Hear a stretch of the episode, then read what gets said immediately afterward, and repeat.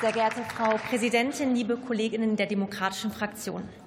Ja, wir haben es heute mit zwei Anträgen zu tun der Oppositionsfraktionen. Die CDU-CSU hat gerade gesprochen, die Linke hat ihren Antrag auch schon eingebracht und debattiert.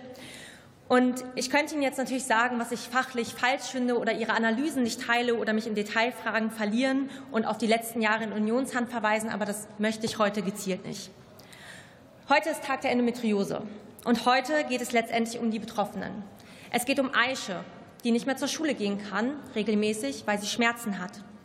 Es geht um Lisa, deren Beziehung letztendlich zerbrach, weil die Krankheit eigentlich ihr Leben kaputt gemacht hat. Es geht aber auch um Kim, welcher jetzt eine Ausbildung in Teilzeit startet, weil Vollzeit einfach nicht packbar ist.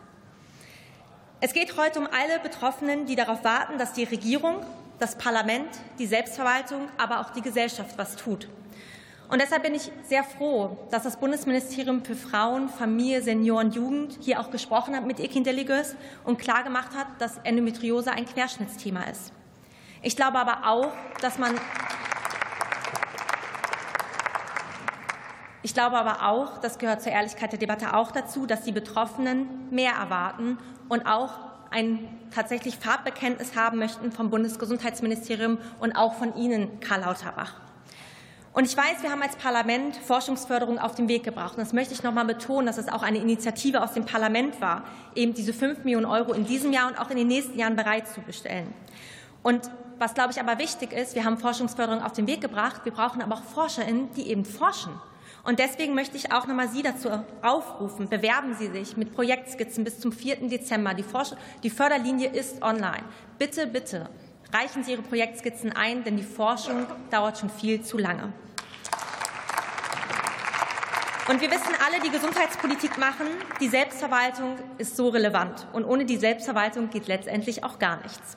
Und deswegen möchte ich der Kollegin Emmy Zeuner ganz persönlich danken von der CSU, die sich gemeinsam mit den Betroffenen stark gemacht hat beim gemeinsamen Bundesausschuss bei Herrn Hecken tatsächlich auch konkrete Verbesserungen auf den Weg zu bringen. Und da möchte ich mich auch bedanken bei Ihnen, weil ich glaube, das ist nämlich ein wichtiger Punkt.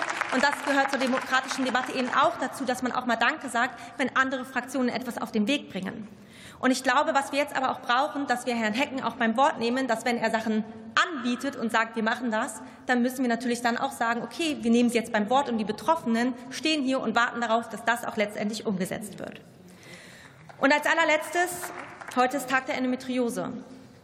Es geht um die Aktivistinnen und die Betroffenen, die seit Jahrzehnten draußen sind und laut sind.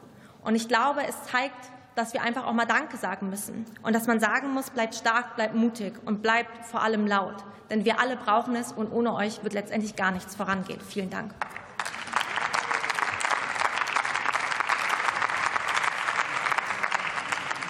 Und für die Unionsfraktion hat das Wort Diana Stöcker.